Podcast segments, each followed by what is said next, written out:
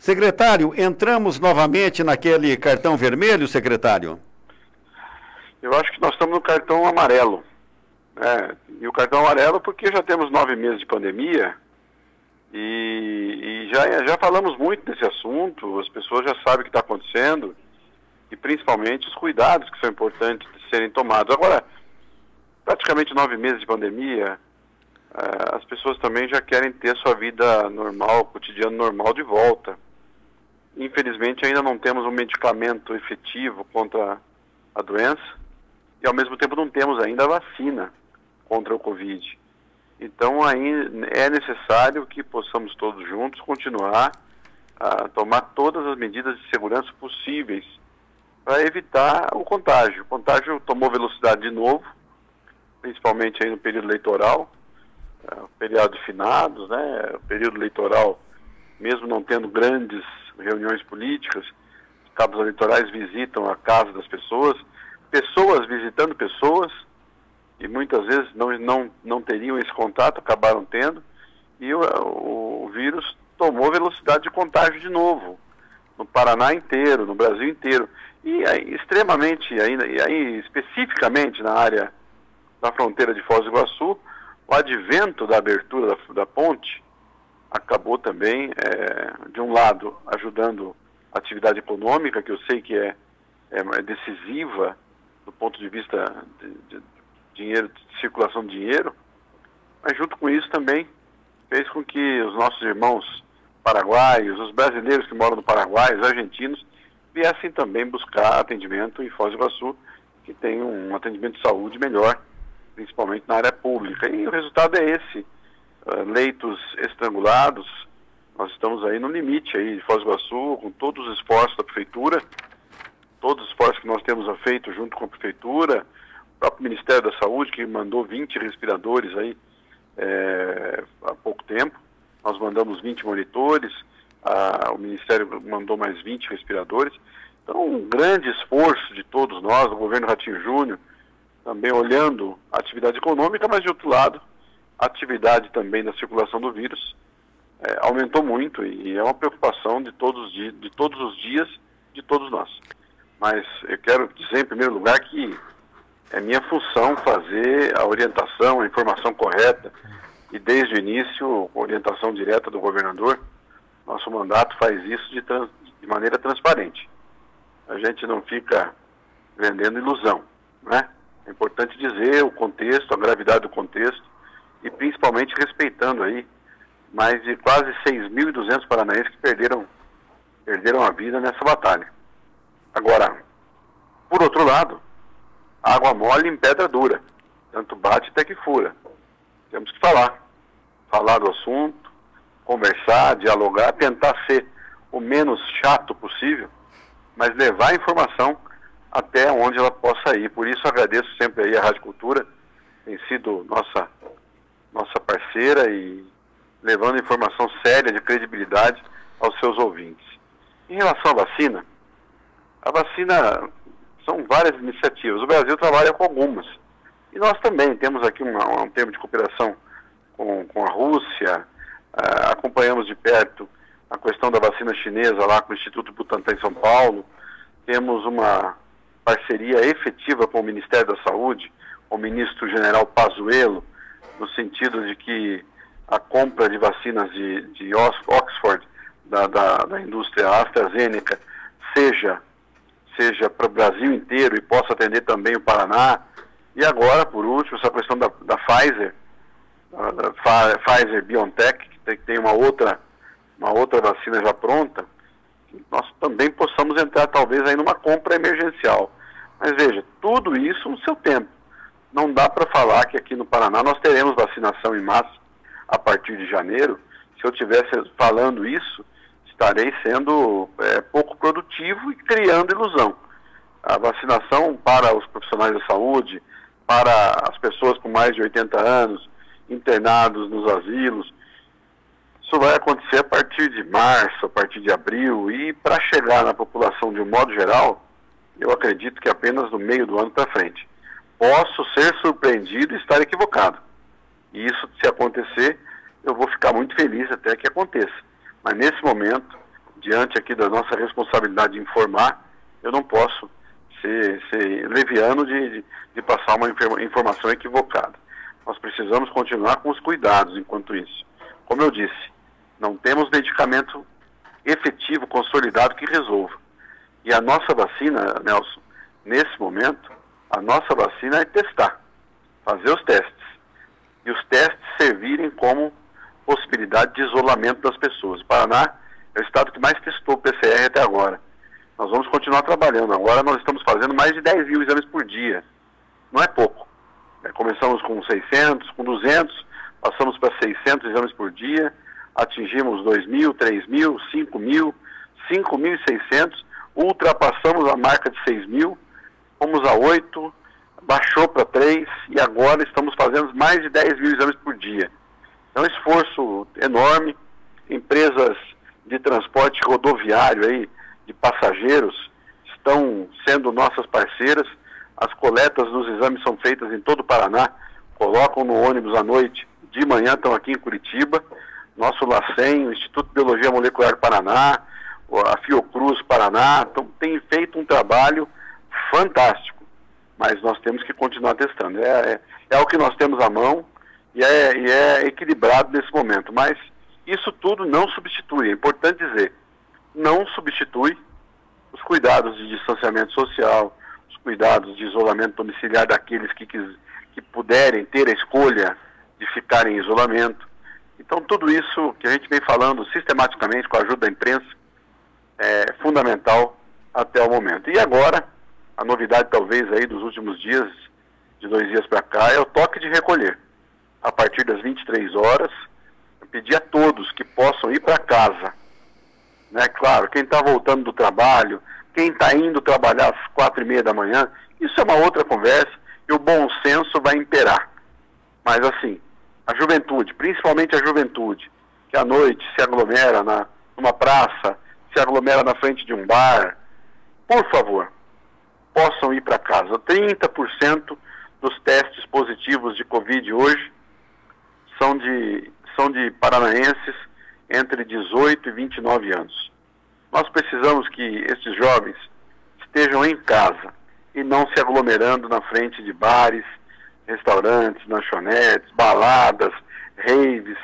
Tudo isso nós podemos deixar para depois da pandemia. É fundamental que a gente possa estar junto agora combatendo o coronavírus, deixando o comércio funcionar de maneira regrada. Né? Agora, se for necessário tomar outras medidas, nós vamos ser bastante sinceros e vamos conversar clara e abertamente sobre isso. Considerando que houve um contágio maior a partir das aglomerações tidas no período eleitoral, daria para projetar que também é um ciclo entre essa fase da infecção, eventuais internamentos e que daqui a 10, 15, 20 dias poderíamos ter já uma diminuição nesses casos? E aproveite e emendo. Já houve esse repasse, como o senhor disse agora há pouquinho, de equipamentos. Como fazer para suprir os hospitais no Paraná em relação a pessoal? É, você, você foi extremamente certeiro no, no alvo da tua pergunta. É, em primeiro lugar, que eu acho que duas semanas não vão resolver. Nós começamos falando de 15 dias nas nossas ações aqui, mas já trabalhando com a hipótese de seis semanas. Dois ciclos. E isso não é só em Curitiba, que é o epicentro hoje. Isso é em, em todo o Paraná, inclusive em Foz do Iguaçu, que também é como se fosse um segundo epicentro da doença hoje no Paraná. É, em relação a equipamentos, nós temos equipamentos. Se precisar de mais equipamentos para dotar o parque instalado dos, dos nossos hospitais, nós temos.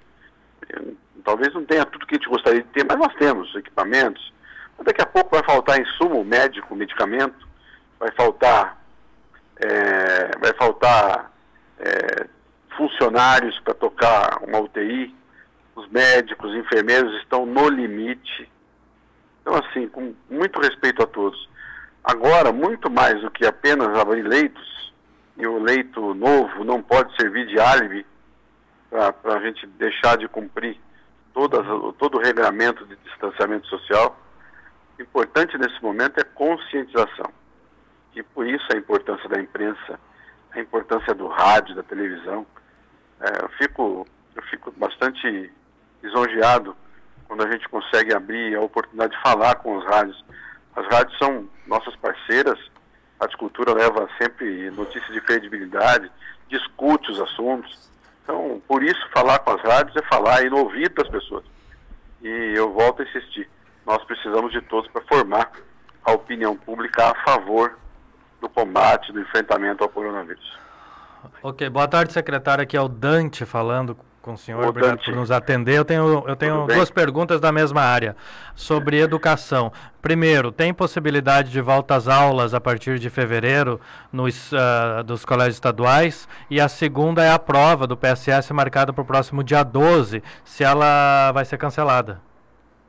Eu acabei de sair de uma reunião com, o secretário Renato Feder e realmente a gente estava tratando sobre isso. É, fevereiro tem que ter aula no Paraná sim e Obviamente que essa aula não será como foi em 2019, no início de 2020. Essas aulas serão híbridas, serão parte presencial, parte pre transmitida pela internet. Nós vamos fazer um trabalho mais amplo até do que a aula Paraná, que foi construída às pressas, né? O secretário Renato Ferreira está envolvido de resolver isso. E nós aqui da saúde vamos auxiliar no que for possível para tentar diminuir danos de transmissão e de circulação do vírus.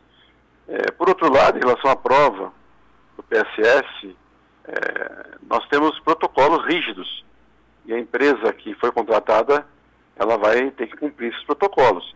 Estamos finalizando a discussão, mas também há possibilidade de uma outra data. Então, de uma maneira ou de outra, respeitando todas as prerrogativas da Secretaria de Estado de Educação, nós estamos aqui na orientação para que o processo, quando ocorrer, ocorra dentro da segurança sanitária necessária. E tenho recebido muitas mensagens dos professores, candidatos aí, a, a, inscritos na prova. Eu sei de todo, todo o contexto, mas nós estamos tratando isso com os mesmos precedentes de outros 110 pedidos de informações que nós recebemos de outros concursos, de outras situações análogas, parecidas. Então, com bastante lisura e transparência também, informando sobre o assunto. Pode ser no dia 13, pode ser em outro dia. Secretário, numa resposta anterior, agora há pouquinho, o senhor disse da questão de já projetando seis semanas na restrição. Significa que o governo do estado já trabalha com a possibilidade de Natal, virada de ano, ter restrição por decreto? É, nós estamos trabalhando um decreto, mas é um decreto que eu diria mais, mais de orientação, em algumas áreas mais determinativo. Essa questão do, do toque de recolher, eu estou vendo aí, enxergando com bons olhos e principalmente atingindo o maior foco das aglomerações que hoje se dá na nossa juventude, com muito respeito também. O jovem também quer ter de, de volta aí a sua vida, né? Então esse é um ponto. Eu falo de duas a seis semanas, porque nós temos o escape da, da, da, da vida do vírus, da transmissão do vírus.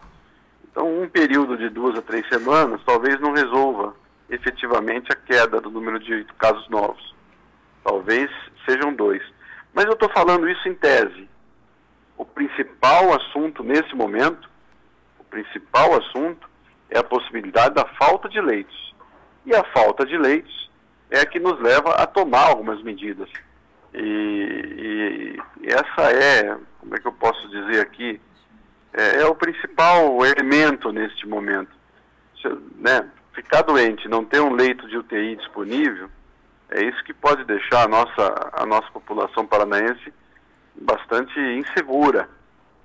E trabalhamos até aqui com resultados mais favoráveis que a média dos estados. Eu tenho certeza que se a gente conseguir se juntar aí, fazer um, fazer um esforço, mais um esforço, mais um sacrifício, nós vamos passar.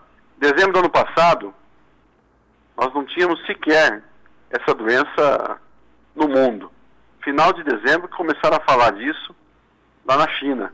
E hoje é, é um assunto que está todos os dias na nossa agenda, circulando no mundo todo, atingindo as pessoas em cheio atrapalhando a atividade econômica, mudando o rumo da, das coisas de uma maneira sem precedentes. Então, a maneira de, de, de, se comportar frente a tudo isso também é que vai fazer com que a gente consiga ultrapassar. E eu insisto, hein? Aqui no Paraná, nós levamos em conta os óbitos de São Paulo. São Paulo tem quase 50 mil mortos, um pouco mais. Paraná nós temos 6.200. Nós deixamos de, se, se fôssemos acompanhar São Paulo, teríamos 12 mil óbitos no Paraná. Nós conseguimos chegar até aqui com 6.200. E isso não quer dizer que, que foi uma vitória. Porque 6.200 paranaenses perderam a vida. E essas 6.200 famílias estão aí em luto, tristes, passando por um momento de dor, comunidades inteiras. É quando o óbito fica num, num município menor, todo mundo se conhece, sabe? Então, é, é muito difícil passar por esse momento.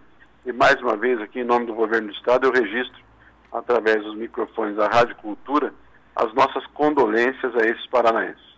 É, é, eu, eu, eu, gostaria de ter um argumento mais forte para convencer as pessoas que ainda estão numa onda negacionista em relação ao problema. E outro que o senhor dissesse assim, pontuasse ainda que brevemente sobre investimentos que o governo do estado fez aqui em Foz do Iguaçu. Olha, é, nós, eu diria que os, os argumentos são todos os dias número de pessoas que estão nas UTIs, né? E desse número de pessoas que estão no, nas UTIs estão entubados, eu não sei o número ao certo hoje, são 500 ou 600 pessoas. A única, a único dado estatístico que nós temos é que 30%, 40% podem ir a óbito. Não vão retornar. Então, se nós temos mais 500, 600 pessoas aí e 30%, 40% vão perder a vida, nós temos 20, 20 200 pessoas que já estão aí marcadas para morrer. Então, se isso não servir de argumento, né, Nelson? O que vai servir? Exato. E esse vírus é um vírus é, cheio de, de, de, de situações ainda que nós sequer conhecemos. Então, é uma doença nova. No, na, na, na era da velocidade da informação, essa doença é uma doença nova e que ainda está nos vencendo, com tudo que existe de mais moderno. Então é nesse, é nesse apelo que eu insisto. Distanciamento, é, fazer todos os, os, procedimentos de segurança possível. Tem gente que não tem a escolha de ficar em casa. Tem que sair para trabalhar. Essas pessoas são verdadeiros guerreiros, né? Eu falo sempre, tomem todos os cuidados na ida, na volta, ao voltar para casa. Né? Lavagem das mãos, tira a roupa, deixa num, no local reservado da casa. Agora, juventude que sai para um barzinho, sai para uma balada, essas pessoas nós temos que atingi-los de alguma maneira. E de maneira até é, de não acreditar que possa acontecer, eles voltam para casa e servem como vetor, trazendo o vírus para dentro de casa e ali vai, vai transmitir ao pai, à mãe, ao avô, à avó, ao, ao tio, à tia, aos amigos. Então, assim, é, é um ciclo vicioso, nós temos que romper. E só se rompe isso com informação. Com formação da opinião pública a favor deste, deste enfrentamento ao coronavírus. Nós temos feito investimentos aí, conseguimos habilitar os leitos, trabalhamos em conjunto aí com, com a Prefeitura de Foz, o prefeito Chico Brasileiro, mantivemos o auxílio financeiro ao Hospital Municipal Padre Germano Lau, que é, conseguimos mais leitos com o Ministério da Saúde. O esforço que o Foz do Iguaçu fez até agora também é, é digno de nota, e isso é importante frisar. Agora, todo esforço do município, todo esforço da região, todo esforço do Estado, todo esforço do Ministério, se nós não nos controlarmos, vai por água abaixo, porque podem faltar leitos. Então, eu estou falando isso com bastante eu diria, tranquilidade de, fal de falar a verdade. Cabe a todos nós aí, com nove meses de gestão dessa crise, continuar falando das medidas de proteção individual. Máscara, álcool em gel nas mãos, lavagem nas mãos, distanciamento social e tudo aquilo que, que cerca estas informações, Nelson.